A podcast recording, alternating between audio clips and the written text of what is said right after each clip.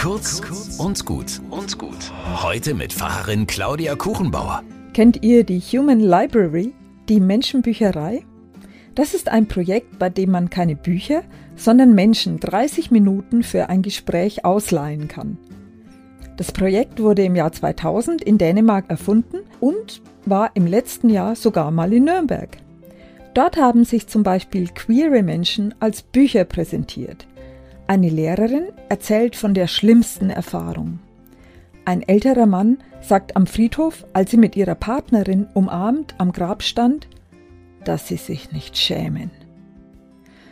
Man bekommt im persönlichen Kontakt eine klarere Vorstellung einer ganz unbekannten Seite des Lebens und kann seine Vorurteile aufräumen. Jedes Menschenbuch schreibt vorher seine eigene Zusammenfassung und man kann sich dann anschauen, mit wem man sprechen möchte. Vielleicht gehört eure Lebensgeschichte ja auch in diese Menschenbücherei. Wäre doch cool, wenn ihr nun ausgeliehen werden könntet. Was würden wir alles voneinander lernen? Und welche Vorurteile würden sich in Luft auflösen?